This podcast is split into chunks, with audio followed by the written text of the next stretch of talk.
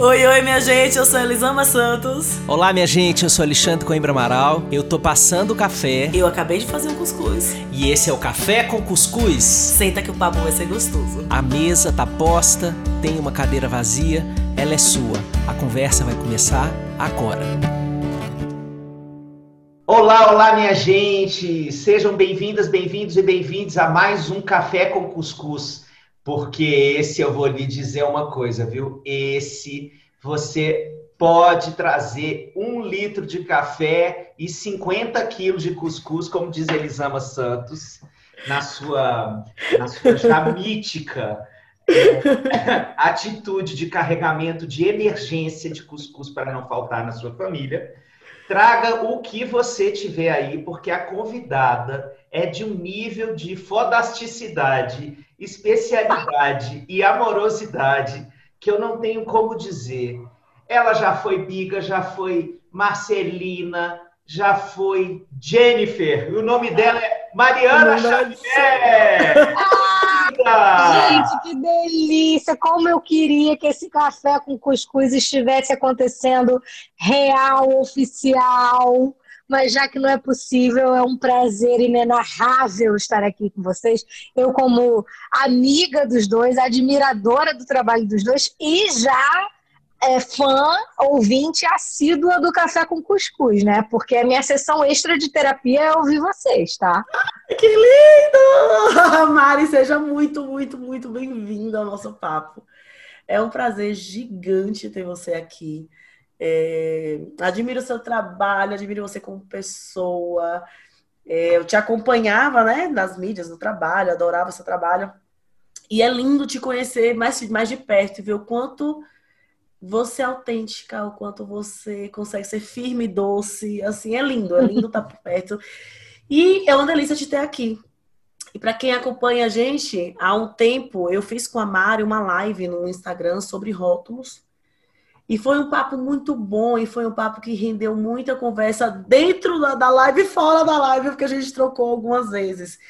E a gente pensou em trazer esse papo para cá, mas a gente não vai falar aqui de rótulos numa nessa visão mais estrita da coisa, que ah, ele é chato, ela é chata. Não, a gente não está falando disso. A gente está falando de todos os outros rótulos sociais, do quanto eles aprisionam a nossa visão e a nossa própria liberdade. É, são os pequenos rótulos do dia a dia. E a gente inclui aí rótulos, sim, de filho, pai, esposa, atriz, humorista, psicólogo, se a gente gorda, se a gente for parar, cada palavrinha que a gente diz no dia a dia, ela tem um peso. A gente tem pronto, ela tem uma caixinha na nossa cabeça. E a gente quer encaixar as pessoas nessa caixinha, porque a gente acha que conhece pura e simplesmente porque tem, existe aquele rótulo. E a gente quer muitas vezes se encaixar nessas caixinhas sem perceber. Há um tempo eu estava. Logo quando surgiu o sertanejo feminino, as meninas, né? Marília Mendonça, essa galera. Feminejo, feminejo. Feminejo, pronto. é... Eu nunca tinha parado para ouvir. E aí um dia eu ouvi, eu gostei.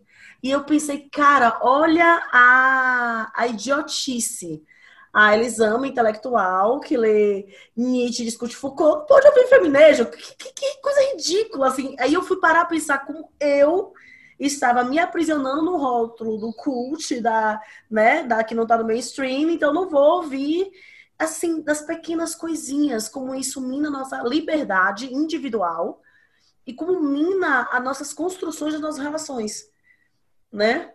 Porque a é gente muito isso, a gente fica com vergonha de falar certas coisas. Até assim, você é isso que você falou, me lembrou uma conversa que eu tive ontem com uma amiga. É, eu tinha postado coisas das crianças, né, dos filhos do Diego, colori, é, fazendo livro de colorir e tal. E uma amiga minha mais velha do que eu, falou: Ah, eu quero esse livro de colorir, você quer? Eu falei: Você quer mesmo? Eu falei: Não posso tirar das crianças para te dar, mas você quer? Ela, amiga, eu adoro, eu faço isso, não sei o quê, mas eu não falo muito sobre isso porque eu acho que as pessoas vão me achar estranha. Aí eu falei: Pelo amor de Deus, você tem que falar sobre isso. Eu acho maravilhoso você falar que é uma coisa que te relaxa, que ajuda sim na sua saúde mental, na sua saúde emocional, Imagina, eu sou super sua amiga, sou uma das suas melhores amigas e eu nunca soube que você gostava de fazer isso. Né? Então, assim, realmente são muitas coisas que aprisionam a gente. Muitas coisas que, é, que fazem a gente se julgar em primeira instância, né? E a gente se privar de viver as coisas com a intensidade que elas merecem, assim. Sim, e, sem saber que tem um monte de gente que se identifica com aquilo. Eu falei, cara, posta sobre isso, você vai ver. O tanto de gente que, vai, que você vai descobrir que faz a mesma coisa e de repente tem a mesma vergonha besta que você tem de falar sobre isso. É, o padrãozinho que a gente criou do que, de quem a gente deveria ser, né? E que a gente fica apegado a esse quem eu deveria ser, e eu aceito muito pouco quem eu sou. Né? O que está fluindo de verdade? O que está vivo aqui dentro de mim agora? Né? O que, que eu quero agora, nesse momento? Mas é, é algo que eu falo sempre, assim, essa geração que cresceu ouvindo que você não tem querer, tem muita dificuldade de identificar e acolher e defender o próprio querer, né? Então a gente quer ser aceito e a gente confunde pertencimento com caber, e aí a gente vai aceitando as regras alheias e se colocando. Às vezes nem tem ninguém para te encher o saco aqui, mas você vai lá e se coloca na caixinha do não, eu não deveria estar fazendo isso, que é isso, não. Combina, né, com essa, com esse papel que eu estou desempenhando. E a gente está falando aqui de coisas muito sutis, mas tem as coisas muito profundas, tipo aqueles nãos que eu não digo para continuar sendo a boazinha. Gente boazinha não diz esse tipo de não. Gente boazinha faz isso, né? Ah, não, eu sou uma pessoa legal. E uma pessoa legal não vai falar isso, não vai ter esse tipo de atitude com essa pessoa. E às vezes eu quis só tá, tá vivo dentro de você de uma forma muito intensa, mas você não tem a coragem de colocar aquilo na mesa, aquelas cartas na mesa, porque putz, não combina, né? Com não, eu sou uma pessoa legal, eu não quero ser uma pessoa ruim, eu não quero ser uma pessoa que briga por qualquer coisa, né? Eu não quero ser essa pessoa que implica com qualquer coisa, então eu vou ficar calada e aí eu vou engolindo, porque tem os rótulos das pessoas que são legais, das pessoas que não são legais. E, e eu não, ou eu sou isso, essa visão muito binária que a gente tem, né? Ou eu sou isso, ou, ou Sim, maniqueísta, aquilo, né? Os antigos vilões das novelas. É, eu falo, tem, tem umas. É, eu sou muito, muito fã das novelas da Alicia Manso, assim.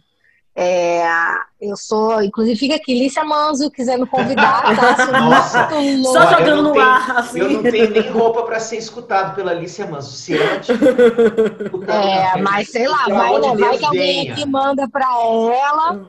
É, eu, não, eu acho ela, eu acho ela foda. Eu também sou apaixonada. gente, o, o, os textos, tipo as construções das personagens são todos tão humanos não, eu fico fascinada. É, é uma complexos, DR, né? Do que... É uma novela DR, é uma DR atrás da outra. Psicólogo.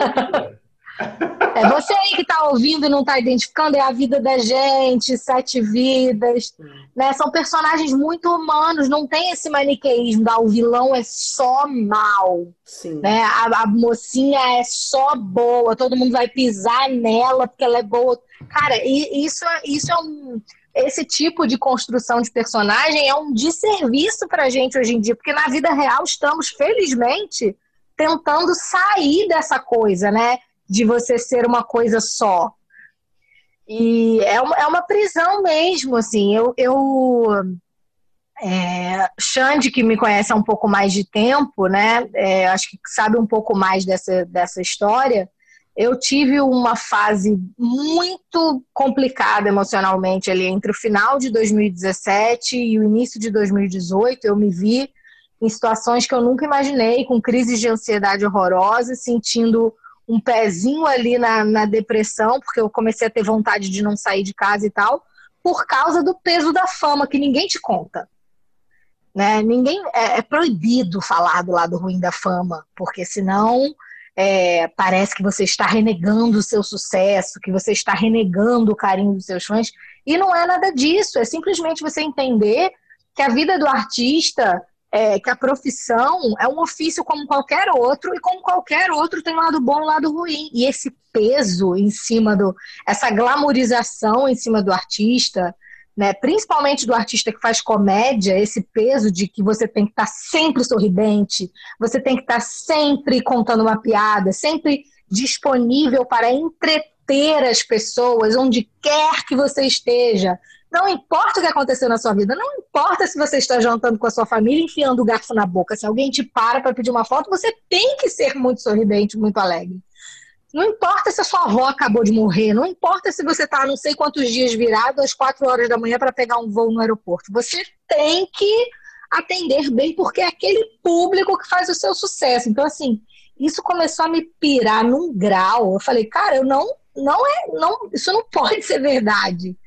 Eu não posso carregar esse peso comigo, sabe? Eu sou um ser humano. Antes de ser uma figura pública, eu sou um ser humano com toda a complexidade que qualquer ser humano tem. Eu não posso ficar presa nessa caixinha da a figura pública comediante que vai estar sempre igual um ursinho gama saltitando, não importa o que aconteça. E, e foi muito bom me libertar disso, foi muito bom entender isso e não me tornar uma personagem de mim mesma, porque eu acho que é isso que os rótulos fazem com a gente. Hum. Fazem a gente virar personagens de nós mesmos. Xande, não... você tá aí, a gente eu não tá deixando é, você calado. falar, mas juntou Elisama com não. Mariana. Mariana, a gente não para. Eu tô aqui pensando 300 mil coisas. Posso botar para no ar? É... Bota para jogo. Primeiro, o seguinte, é... eu acho que quem nos escuta é sempre tem o interesse de compreender processos. Então, eu, eu tenho curiosidade de entender como é que foi é, o processo de você construir essa autoria, esse, protagonismo da sua própria identidade. Assim, não comprar esse rótulo é, que veio junto com a escolha profissional, né? é, que eu particularmente acho podre é, o fato de pessoas que trabalham com artes cênicas, artes dramáticas, né, é, terem que se disponibilizar a fazer a evasão da publicidade, da, da, é, da privacidade, né? A publicidade foi ato falho, mas a evasão da privacidade Quer dizer, você mostrar a sua vida quando, inclusive quando você não quer. É, e isso é, é muito é, é, um discurso tão sólido, porque ele está permeado pelos fãs, pelas revistas. É, pode existir uma certa pressão, inclusive na emissora, de que você faça isso o tempo todo, porque isso coloca os atores da casa em evidência e quanto mais se fala dos atores, dos trabalhos deles, etc., isso também reverte, obviamente, em audiência e lucro para a emissora. Então, você tem todo um sistema que congrega para que isso seja a única verdade, a única caixinha, o único rótulo possível. Portanto, sair disso me parece uma longa travessia, uma longa jornada, né? Como é que foi a sua? O que, que você precisou fazer internamente para conseguir se dar a liberdade de chegar nesse ponto em que você está hoje? Bom, primeiro que assim, a minha trajetória profissional ela é infinitamente mais longa e mais árdua do que as pessoas imaginam, né? Porque muita gente acha que eu nasci artisticamente na Marcelina. Né? As pessoas acham que eu estava lá fazendo nada. Da... Pode falar palavrão aqui, gente? Pode. Ah, com certeza. Ah, então tá bom. As pessoas acham que eu estava lá fazendo porra nenhuma da vida para ninguém. E aí, de repente, veio o Paulo Gustavo vestido de fada madrinha, pegou uma varinha de condão, apontou para mim e falou: Plim, agora você vai ser estrela do cinema nacional, a sua vida vai mudar. Milhões de reais da sua Você ganhará uma mansão, seguranças vestidos de preto como Men in Black.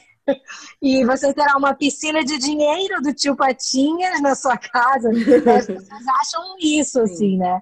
E, pô, eu comecei a fazer teatro com 9 anos de idade. Eu tenho 40. Então, pouco longa essa trajetória. A Marcelina veio, eu tinha 32 já. É, eu conciliei a minha carreira de atriz, essa minha busca por fazer dar certo, com inúmeras outras profissões, né?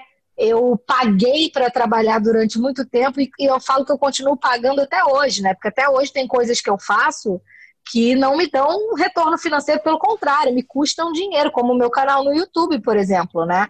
Que eu voltei com ele há pouco tempo, mas também num, num, num, papo honestão com a galera que me acompanha, dizendo, gente, olha só, vai ser assim, quando der eu vou fazer, quando não der eu não vou fazer.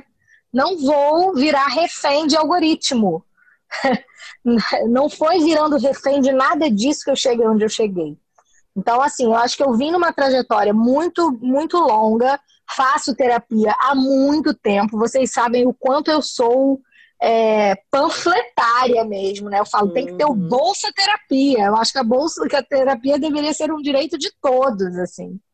É, e eu acho que o fato de ter demorado para minha carreira engrenar a ponto de eu me sustentar com ela, de eu viver confortavelmente com ela, me preparou emocionalmente para esse momento da fama que é o lado ruim que ninguém te conta, sabe? Eu acho que eu, eu pude consolidar os meus valores, eu pude entender que o que eu queria era ser atriz, não era ser famosa, porque eu sempre bato nessa tecla, eu falo, são coisas diferentes, minha gente. O ofício é uma coisa, a fama é outra. Tem atores maravilhosos que nunca vão ser famosos, e tem famosos que nunca, nunca, nem que queiram vão ser atores. Né? A gente está no momento que, para ficar famoso, as pessoas ficam famosas das maneiras mais esdrúxulas e, e famoso vira a profissão dela. Sim. Né? E eu tenho muita consciência de que a minha profissão não é famosa. Eu sou uma atriz que, por tudo que faz, por todos os posicionamentos, por todas as bandeiras que levanta, hoje se tornou uma pessoa famosa. Mas eh, isso não me resume, né? Voltamos à história dos rótulos. Se eu deixar de ser famosa, eu não vou deixar de ser atriz. Né? Então foi, foi um processo muito de. E, e assim, muitos momentos que eu estava ali na luta e parecia que o negócio não virava, não virava. É, eu tenho uma segunda mãe, né? É, e ela falava assim para mim, Mari, talvez as coisas estejam demorando, estejam demorando, para que você tenha tempo de se preparar para o que está por vir, para que você, quando essas coisas chegarem, que você tenha muita consciência de quem você é, sabe? Que você vai continuar sendo a mesma Mariana, filha da Etienne do João Vicente, a mesma Mariana que tem que coleciona amigos ao longo da vida, que puxa a orelha dos amigos e que é divertido em outro momento, a mesma Mariana que entra no banheiro, senta no vaso e dá uma cagada igual a qualquer outro ser humano, né? Porque é isso, a, a, sensação que a gente tem é que às vezes a, as, as próprias, os, os, próprios artistas, as próprias celebridades e tal, é, alimentam essa prisão em que eles vivem. A Sim, própria pessoa vi... alimenta esse personagem de não, eu acordo bonita de cílios postiços, eu não peido, eu não cago, eu não falo palavrão, a minha vida é perfeita. Né? Então, assim, eu, eu falei, eu não vou alimentar essa engrenagem. Sim. Eu, eu cheguei até aqui com, como a Elisama falou, com autenticidade, com transparência e com coerência. Eu acho que são as duas palavras. Eu falo que transparência e coerência são palavras que regem a minha vida, pessoal e profissional. Então eu falo das coisas. Alguém vai, não vai gostar de mim? Beleza, teve um vídeo da Jujut que me ajudou horrores nesse momento em que eu estava me vendo correndo o risco de cair nessa armadilha de virar personagem de mim mesma. Teve um vídeo dela que eu falei, caraca, sabe? Da mesma forma que um monte de gente me escreve falando, ai, porque o seu uhum. vídeo foi um abraço, foi o vídeo da Jujut. Quando ela fala de, tudo bem algumas pessoas não gostarem de você, porque de, elas não vão gostar de, de, de toda forma, algumas pessoas não vão gostar de você. Então, se for para não gostar de mim, que seja pelas minhas verdades, não é melhor? Que mania que a gente tem de querer que todo mundo goste da gente, né? Mas sabe, Mari, você falando isso, uma vez eu participei de um, de um programa e um, uma, uma das pessoas que estava, né, uma das atrizes, atrizes que estava lá me falou isso, assim. Ela me falou que ela, ela tava, né, cheia de apliques e coisas e tal, e ela me tirando. Ela, ah, eu gosto de aparecer assim porque eu acho que eu tenho que manter a fantasia. Assim, para as pessoas que é importante criar essa fantasia. E é isso, acho que cada um tem que ver o que é que você banca, né? Eu, numa escala muito menor que você, a gente vai ficando conhecido e as pessoas têm essa mania de te cobrar porque você é figura pública. A minha resposta é sempre, amor, figura pública é o deputado, o presidente. Tá? Desses, esses são públicos. Aqui continua sendo privada. Uhum. Meu trabalho aqui, tô ajudando todo mundo, tô fazendo da forma que eu gosto, mas eu não sou, minha vida não é pública. Vamos dividir as coisas. E essa semana uma pessoa me mandou mensagem, mandou direct. Eu não dou conta de direct há muito tempo. E hoje não, uma pessoa. Tem muitos que eu tenho vontade de responder, mas eu não posso, porque vira bate-papo do UOL. É, Isso vira não, e eu ia falar agora, assim, o direct é um negócio que aquela merda fica parindo no seu negócio. Assim, você responde um, aí a pessoa te responde, aí chegou novo. Fica multiplicando numa velocidade que não tem como a gente dar conta. E hoje eu tenho uma pessoa que me ajuda a filtrar ali. Vai que tem uma criança no risco muito alto, coisa que eu não tô vendo. Então, tem uma pessoa que me ajuda ali a filtrar. Ela responde, ela responde pedido de palestra, pedido de live, ela encaminha para o meu e-mail, ela faz um filtro. Uhum. E aí uma pessoa, é, uma pessoa mandou um elogio e essa pessoa agradeceu e falou que ia passar um elogio para mim. E a pessoa se ofendeu. Ah, mas que coisa fria e indiferente para quem fala tanto em contato humano. E aí eu fiquei pensando desse personagem, né? A Elisama boazinha, a Elisama que fala do humano, a Elisama que fala do. E aí eu falei com, com Débora, que me, que me responde, falei, Débora, é, explica para ela que a Elisama também fala bastante de limites. E que eu só aprendi a, a respeitar os meus. E que eu tenho uma quase 300 mil pessoas nas minhas redes somadas. E eu não tenho condições humanas de dar conta de tudo isso. E aí ela respondeu, né, que, que tipo assim, o que? Elisama também fala muito de limites. Não sei se você acompanha, mas ela não fala somente do uhum. contato humano. Então é isso. Esses personagens que criam pra gente de diversas formas que te impedem de colocar limites nas relações. Porque te impedem de ser você. E não existe como eu ser eu sem colocar limite. Limite é proteção, é borda, é necessário para todas as relações do mundo. Né? E esse processo, como você falou, Maria, da gente conseguir pôr limites nas relações e falar, você comigo vai até aqui, não interessa se você criou o rótulo de que eu não tenho limites, que não tem, não tem fronteira entre nós, mas existe uma fronteira. A gente consegue fazer nesse fortalecimento de quem a gente é, né? Como você falou, essas duas palavras que te dizem muito de quem você é. Porque é com essa consciência de quem eu sou, de que eu falo, quem me define sou eu, amor, peraí. Não é você quem vai definir quem eu sou. Essa definição vai partir daqui para fora, não vai ser daí para dentro, não. E é muito difícil a gente identificar esse lugar dessa, definição que é construída daqui para fora, né? De mim para o outro, não do outro para mim. Eu, eu quero trazer uma, uma leitura que eu faço sempre. É, a Alma e Moral, do Newton Bonder, que para mim é um dos livros mais geniais escritos é, assim no Brasil, né? É um rabino, Milton Bonder, que escreveu um livro que virou uma peça genial, que já tem é, com a Clarice Nisquier, mais de 11, 12 anos viajando o Brasil. Agora virou filme, em breve vai ser lançado. A, a tese central desse livro é uma tese interessantíssima, inclusive para a gente pensar que é um religioso que fala disso. E a gente sempre imagina a associação da religiosidade com o dogmatismo, e com o fechamento da identidade, né? A tese central da alma imoral é o caminho natural da alma é a transgressão. Então, você tem um religioso nesse livro te dando um monte de exemplos e de conceitos que fundam essa ideia de que a transgressão é a única forma de você se encontrar. Você nasce dentro de uma caixa, por exemplo, dentro de uma família, que está dentro de outra caixa chamada sociedade, que está dentro de outra caixa chamada cultura. Né? Então, você nasce dentro dessa matriosca de caixas. É, e a única forma de você descobrir quem você é é construir um, é, a transgressão como sua principal aliada. Então, a sua pergunta é: o que eu preciso fazer comigo para ter força para transgredir as caixas que estão à minha volta? Qual é o uhum. caminho emocional do fortalecimento da minha identidade para eu poder bancar as transgressões que eu sinto que eu preciso bancar para ser eu mesmo? Isso aí cada um precisa fazer desde que se descobre como uma pessoa, né? E esse, esse processo não termina nunca, porque, como a Mari está falando, ela pode ter feito é, um caminho de sair de uma determinada caixa e cair em outra.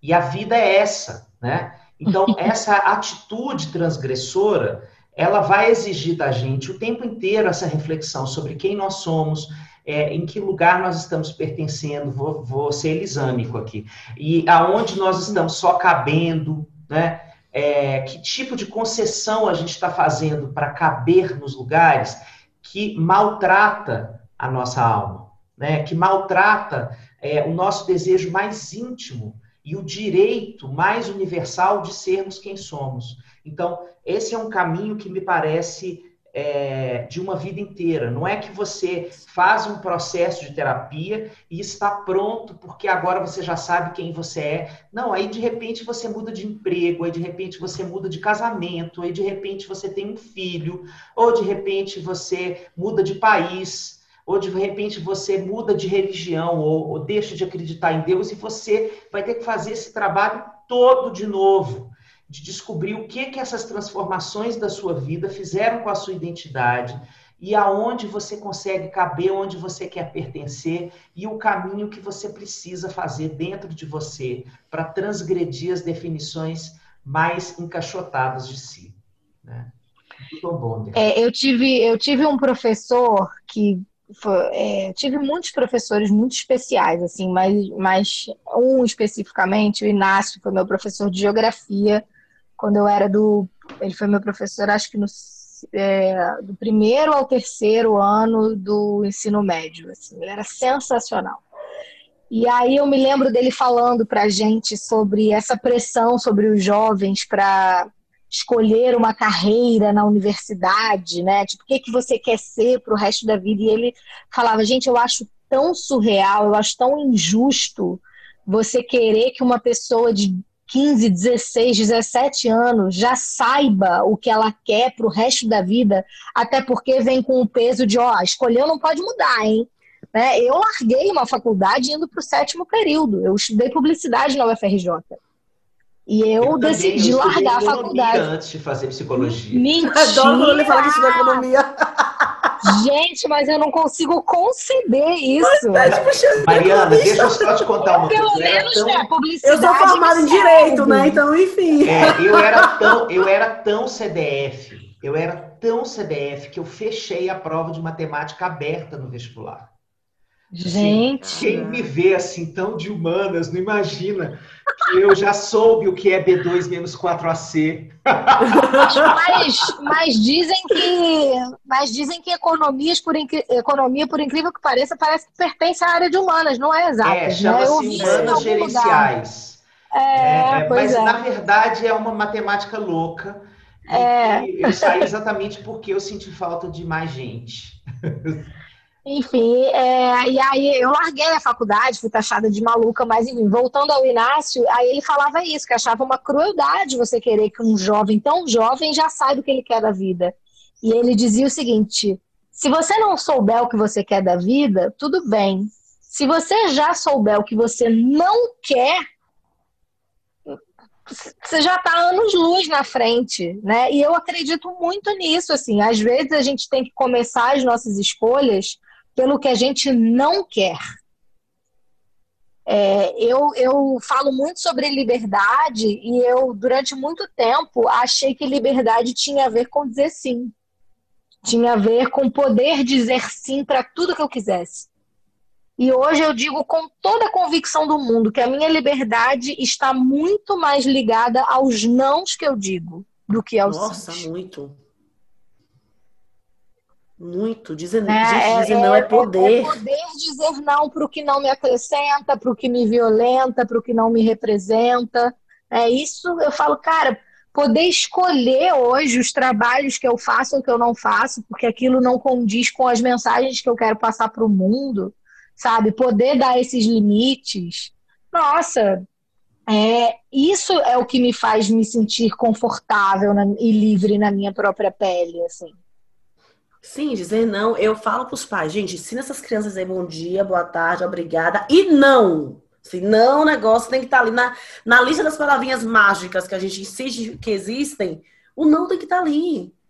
Porque a gente, a, a, gente ouve muito assim, ah, essa era a casa, meus pais eram rígidos, os limites eram muito claros. Limites de quem, cara pálida? Porque os seus não estavam claros, os seus não existiam existiam os limites muito claros daquele que dominava dentro de casa. Então a gente cresce sem conhecer isso, esse poder de falar, peraí, Isso me acrescenta? Isso faz sentido para mim? E o faz sentido, gente, faz sentido é um negócio muito amplo, faz sentido do sentir. Porque às vezes a gente está tão habituado a racionalizar as coisas e a aceitar assim que a gente não ouve o corpo. Então, às vezes eu falo coisa, a gente conversa com uma pessoa e fala: "Ah, não, tá tudo bem, para mim tá ótimo". E aí na hora que você tá falando tudo bem, o teu ombro tá todo tenso.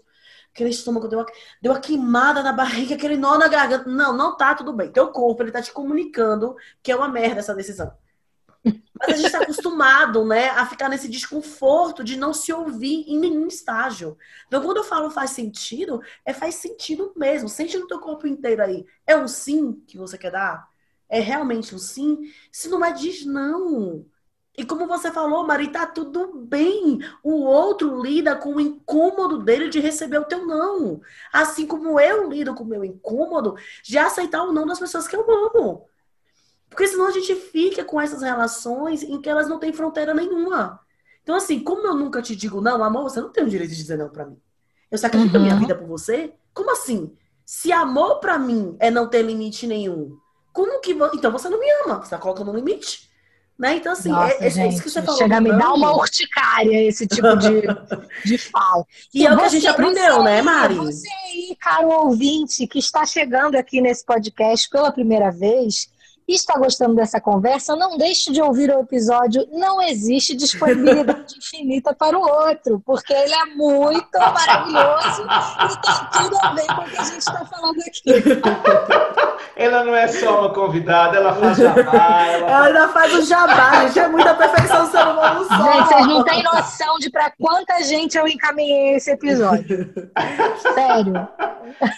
Foi um episódio muito especial. Tem uma, uma coisa tão bonita nisso que vocês estão conversando, que é o seguinte, que é, quando a gente diz o não, esse não, ele reverbera no mundo é, para o futuro e para o passado. Né? Para o futuro, ele abre as portas para a nossa é, transparência, para a nossa coerência. Agora, para o passado, ele abre as, as tumbas das múmias, dos fantasmas, que a gente traz do passado, do medo de não ser amado, do medo de perder o amor das pessoas que são importantes para a gente. É, portanto, como é que você lida com esse fantasma? É, uma das coisas que eu acho mais importantes é que nesse processo de conseguir dizer não, de sair da caixa, de transgredir, de ser você mesmo, de não ser personagem de si mesmo, é fazer um ajuste, mas um ajuste profundo de quais são as pessoas que convivem com você. Quais são as pessoas que você escolhe ter na sua vida. Porque a, quando a gente faz essa rede social, eu não estou falando de Instagram, Facebook, Twitter e WhatsApp, eu estou falando de gente presente, de carne uhum. e osso na minha vida. É, quando eu faço essa, essa garimpagem né, dessas pessoas no mundo e trago para a minha vida, é, talvez uma das perguntas que vale a pena se fazer é: o que essa pessoa faz? Como ela reage quando ela testemunha a minha atitude mais autônoma? Quando eu digo não para o mundo, quando eu digo não para ela, quando eu a frustro, é, o que ela faz e como ela se sente diante do meu protagonismo, diante do crescimento pessoal, diante da minha capacidade cada vez maior de colocar os limites é, na gente careta e covarde que me impede de ser eu mesmo. É, porque essa pergunta ela pode te apontar se você tem um dementador que pode ser parte da sua família dentro de casa, né? ou se você tem uma pessoa que realmente é, vai ser o alicerce emocional que vai fazer aquele coro grego do bem, assim, que vai dar aquele abraço na sua alma, dizendo assim, que lindo esse seu processo de conseguir ser cada vez ser, é, ser mais você mesmo. Né? É, então, eu acho que tem, junto com esse processo de autonomia, tem sim é, a necessidade de se fazer uma faxina, uma faxina nas redes, sabe? Nas pessoas que estão à minha volta. É, tem um autor que eu, que é um dos meus mestres, né, chamado Michael White, é, e ele é o criador da terapia narrativa, que é uma das, das terapias que embasam o meu trabalho. Ele fala que a vida é como se fosse um clube, é, e você fosse o dono do clube. E você tem o direito de transformar alguns sócios desse clube em sócios vitalícios, é, naqueles que não vão precisar nem apresentar a carteira para passar na catraca, é, e que vai ter alguns que vão ser só convidados do seu clube, que você vai ver um dia e né, vão ali fazer uma visita à sua vida, e você tem o direito de expulsar pessoas do seu clube. Sim. Né? Você é dono, você é dono desse direito, né, de tirar pessoas da sua vida, de tirar pessoas dos tronos que às vezes são absolutamente opressivos e violentos né, de exonerar pessoas de papéis horrorosos que elas cumprem. Né? É, então eu gosto muito dessa metáfora para a gente pensar esse processo aí de não ser personagem de si mesmo, não estar tá refém dessas, dessas máscaras, dessas caixinhas, né? Nós somos donos do clube da nossa vida, minha gente. Nós temos o direito de elevar às melhores categorias da nossa vida pessoas que, por exemplo, não são consanguíneas, né? Família não é a base de tudo. Família não é a base de tudo. Família pode ser uma das bases importantes da vida, mas pode ser também a base da maior violência que nós vivemos. Né? Então, é, o que é a base de tudo é o seu direito de construir a sua trajetória com a sua cara. Essa é a base de tudo. A base de tudo é o, seu, o seu protagonismo e a sua autonomia. Achei tão importante, Xande, você falar disso, porque aí a gente volta ao peso dos rótulos. Eu vejo muitas pessoas aceitando coisas absurdas porque, ai, mas é o meu pai, ah, mas é a minha mãe, ah, mas ou, ou pessoas jogando na outra, né? Mas é a sua mãe, mas é a sua família. Você não pode virar as costas para ela. Pode sim. Pode. Pode. Pessoa tóxica é tóxica independentemente de que laço consanguíneo ou não você tenha com ela.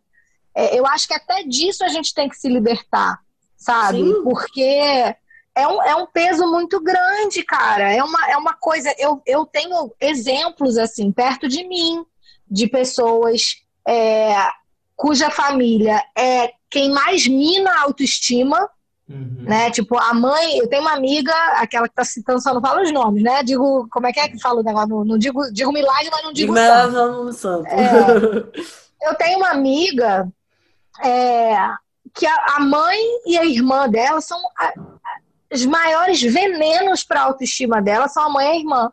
Ela tá sempre ou gorda demais, ou magra demais, ou loura demais, ou o cabelo tá grande demais, ou tá curto demais. E ela continua por uma culpa católica, eu acho, endeusando essa família, posando de ai, minha família, meu tudo, minha base, meu não sei o quê, meu. Caraca, sua base na sua criptonita, essa porra!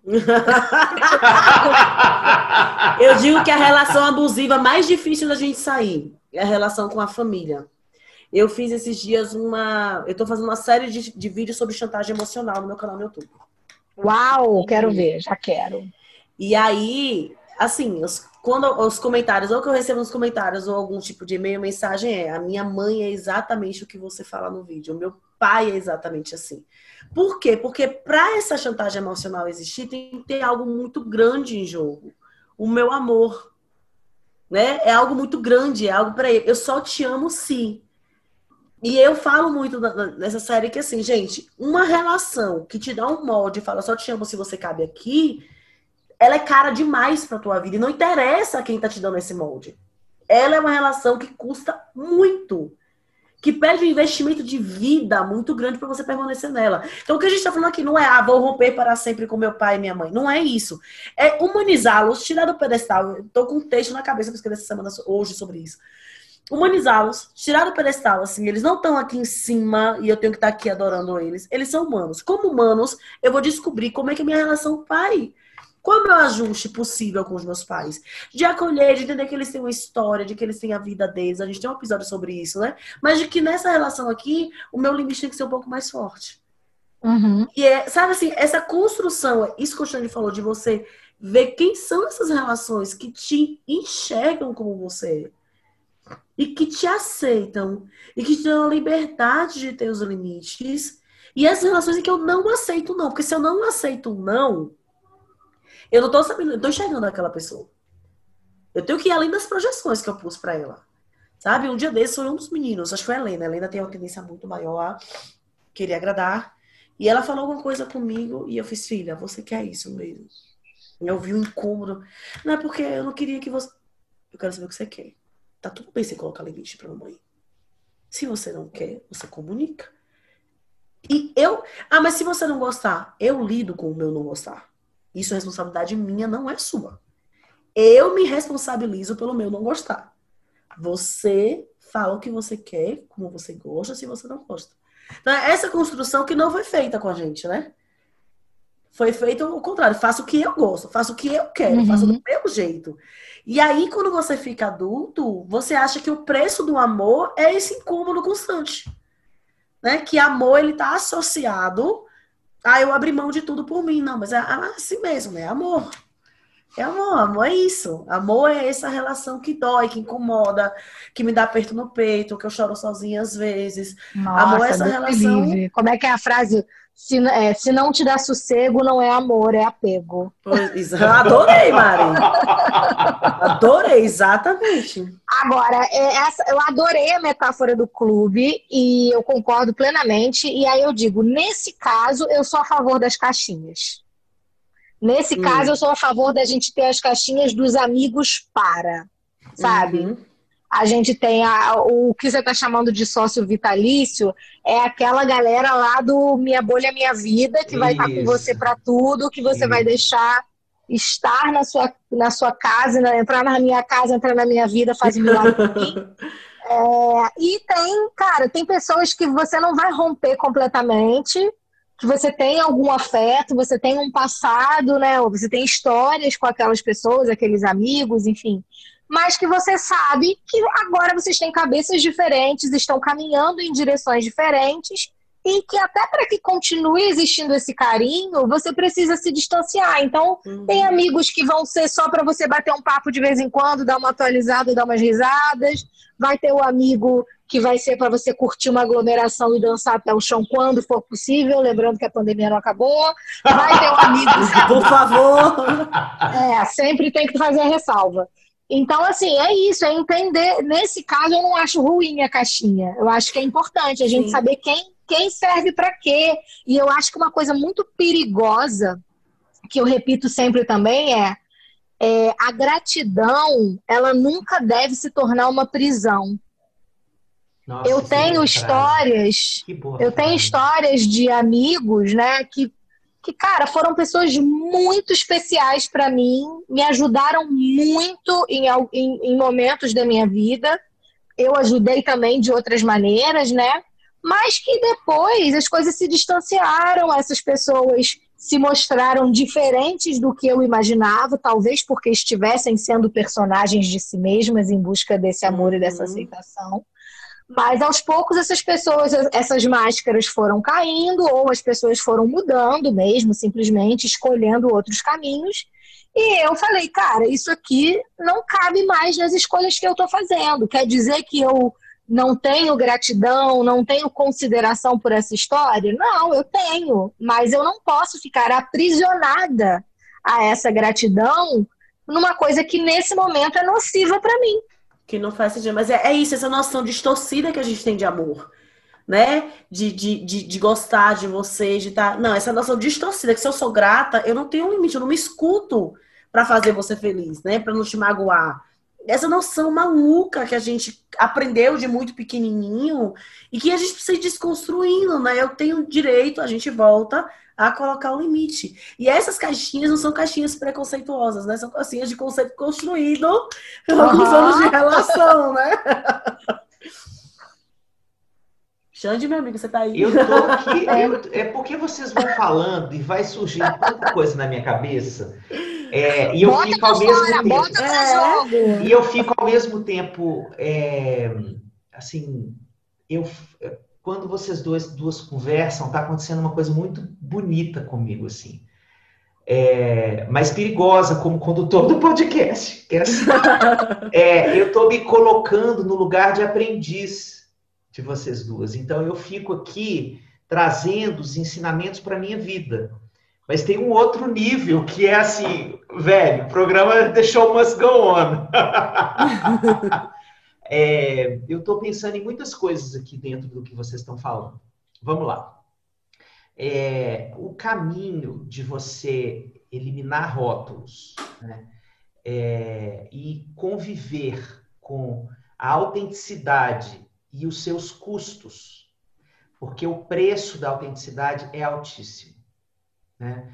Aqui vocês podem ter certeza de que vocês estão é, escutando três pessoas que pagam preços altíssimos pelas autenticidades é, em que elas estão imersas. Né?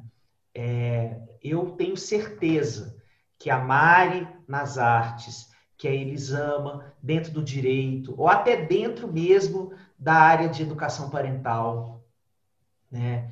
é, ou até mesmo na caixinha da negritude, né? Em, em, qualquer uma dessas partes das nossas identidades, a gente ousa um nível de autoria, um nível de não para ser a gente mesmo que custa muito caro, né? Que causa sofrimento, sim, que faz a gente chorar, que faz a gente em alguns momentos regredir, né? Se perguntar se a gente dá conta de ser isso mesmo, só para não romantizar essa ideia de que uma vez conquistado esse espaço da autenticidade, deixar de ser personagem de si mesmo, a gente chega num certo limbo, né?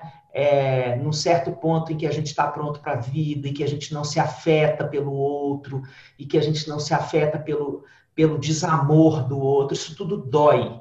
Isso tudo dói. Isso tudo é um processo humano que dói, que macera, que machuca, né? E por isso, primeiro, é importante você é, saber se você está dando conta dele sozinho, somente com as pessoas que estão à sua volta, senão você não precisa de uma ajuda profissional para construir essa sua autonomia.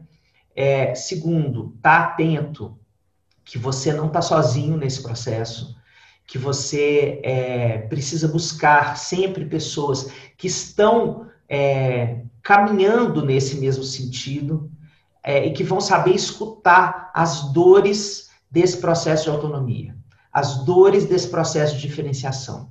Né? Outro dia eu liguei para Elisama para chorar uma dor dessa. Você lembra? Lembro.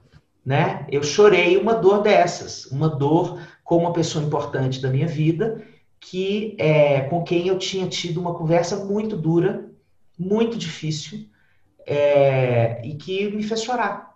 E eu liguei para ela, falei, amiga, eu preciso chorar com você, eu preciso desabafar essa, essa tristeza de ter uma pessoa que eu reputo como importante, que isso que a Mari falou, né? Uma pessoa que faz, faz parte da minha história e tal, e que consegue colocar é, tanto fel na boca para falar de mim, para falar da minha família, para falar dos meus, né? Então, isso, isso faz parte desse processo. E eu só estou conseguindo falar disso aqui porque eu fui ali, chorei com a Elisama, porque Elisama é essa pessoa que vocês conhecem, que na hora que escuta, escuta. Ela sabe, essa moça sabe escutar, minha gente. E ela escutou, é eu sentia como se Elisama tivesse com a mão em concha, catando cada lágrima minha, assim. Ó. E aí, quando eu sinto uma pessoa fazer isso, tem alguma coisa que se transmuta dentro de mim né? E fica mais possível conviver com essa dor. E aí depois eu vou para a minha sessão de terapia, depois eu converso mais daqui e dali, depois eu assisto é, mais uma coisa que me deixa leve, eu brinco um pouquinho com vocês, e a coisa vai andando. Mas não é um processo em que você sobe uma montanha, chega lá no topo e fala: pronto, agora eu já sou autônomo, pronto, agora eu já não tenho problema com essas dores, né? É isso que eu queria colocar aqui para também desromantizar o processo. Ai, com certeza. Não, é, e, mas a questão é assim: não fazer isso também não tem um preço muito alto? Viver em função dessas caixas, em função desses rótulos, em função desse agradar eterno aos outros, também não tem um preço muito alto? Né? Então, assim, o que eu acho que, que cada um tem que se perguntar é qual o preço melhor de pagar? Sim.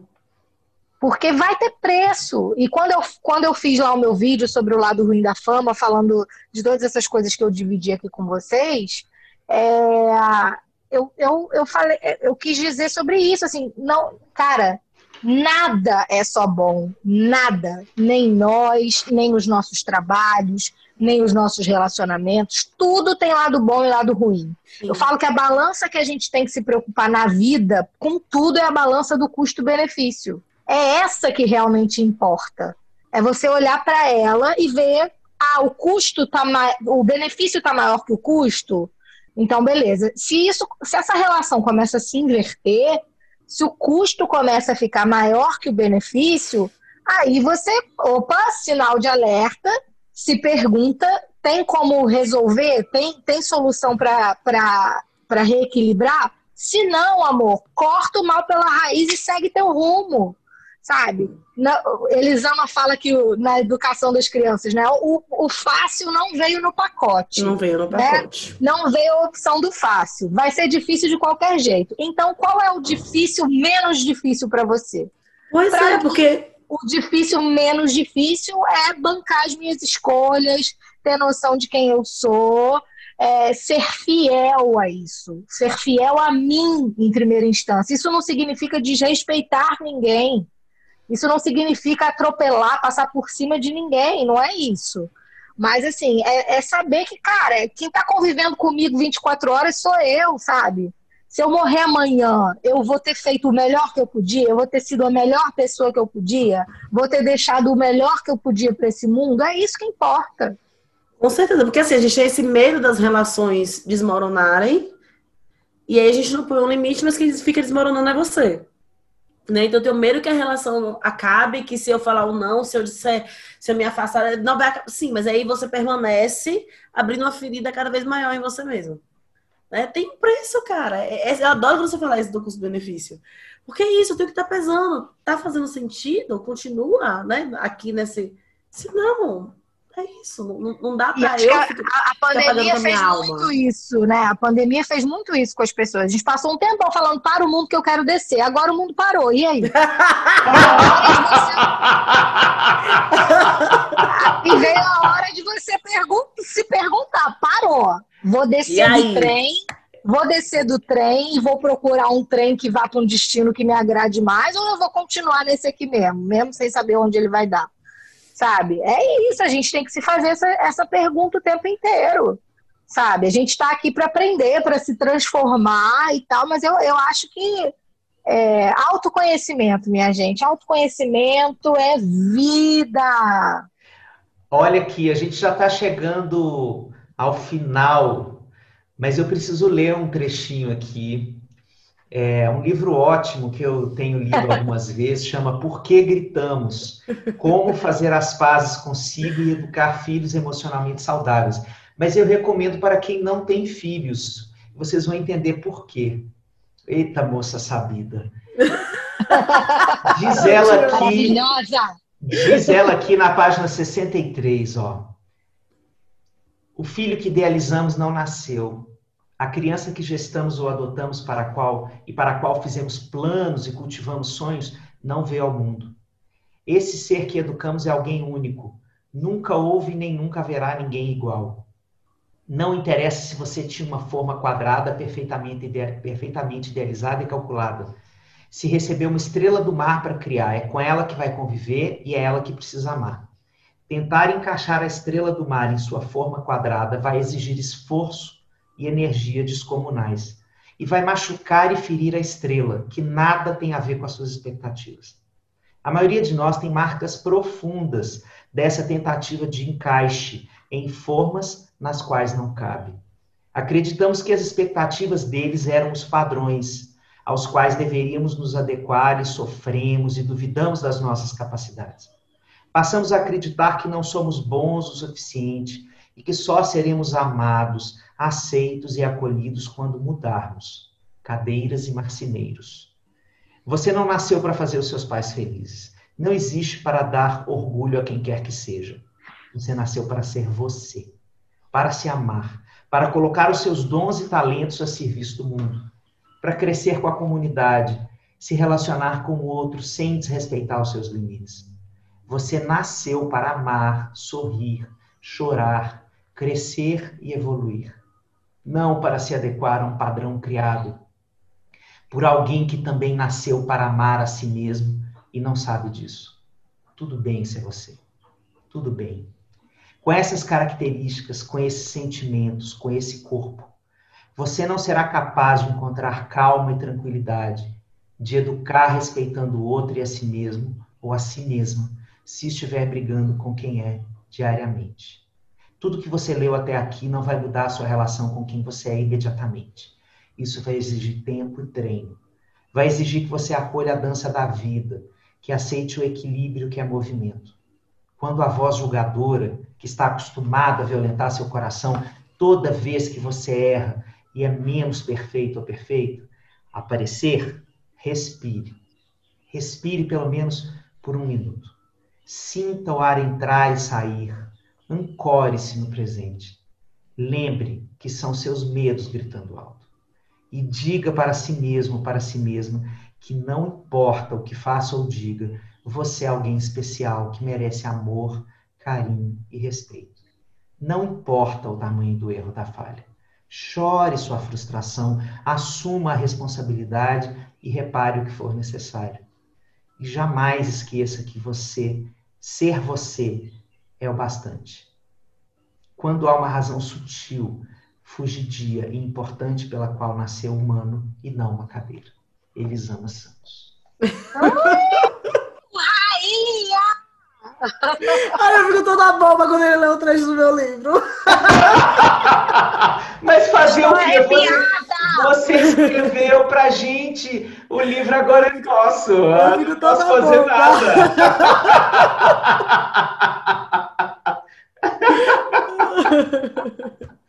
Ai, minha eu ia, falar, eu ia falar rainha sem defeitos, mas eu não gosto. Eu falo que é fada nem sempre sensata, rainha mesmo com defeitos. É isso que a gente tem Melhor, né, amiga? Nossa senhora, eu detesto, eu, eu, eu detesto quando as pessoas falam assim, ai, você é tão perfeito. Gente, eu tenho tanto medo desses negócios.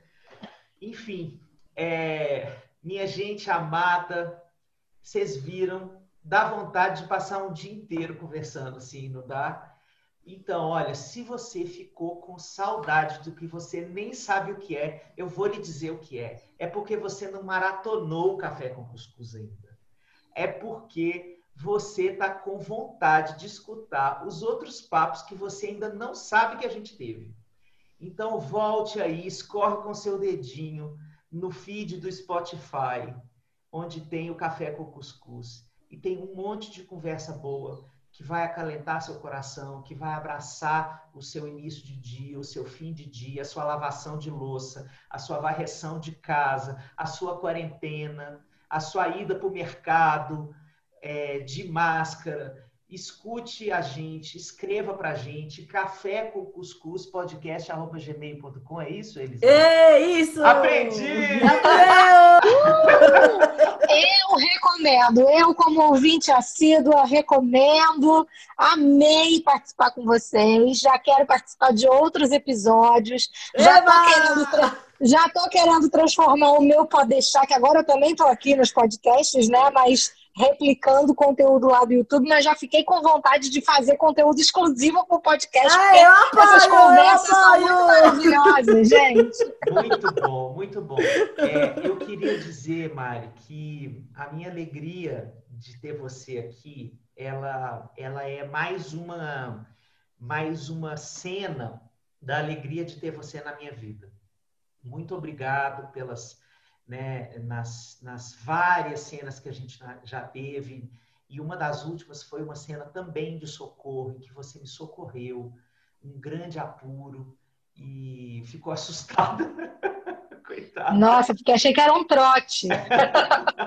Mas Tão surreal que achei que era um assim, trote. Essas, essas cenas que acontecem na nossa história para a gente ficar mais próximo, saber que a escolha, a escolha foi acertadíssima e certa. Muito obrigado é, pela, pela, pela beleza de poder ter você aqui nesse pequeno latifúndio cheio de gente, esse latifúndio no coração aqui, absolutamente produtivo, ocupado, ocupado, ocupado, ocupado de gente. Você tem um lugar muito especial aqui.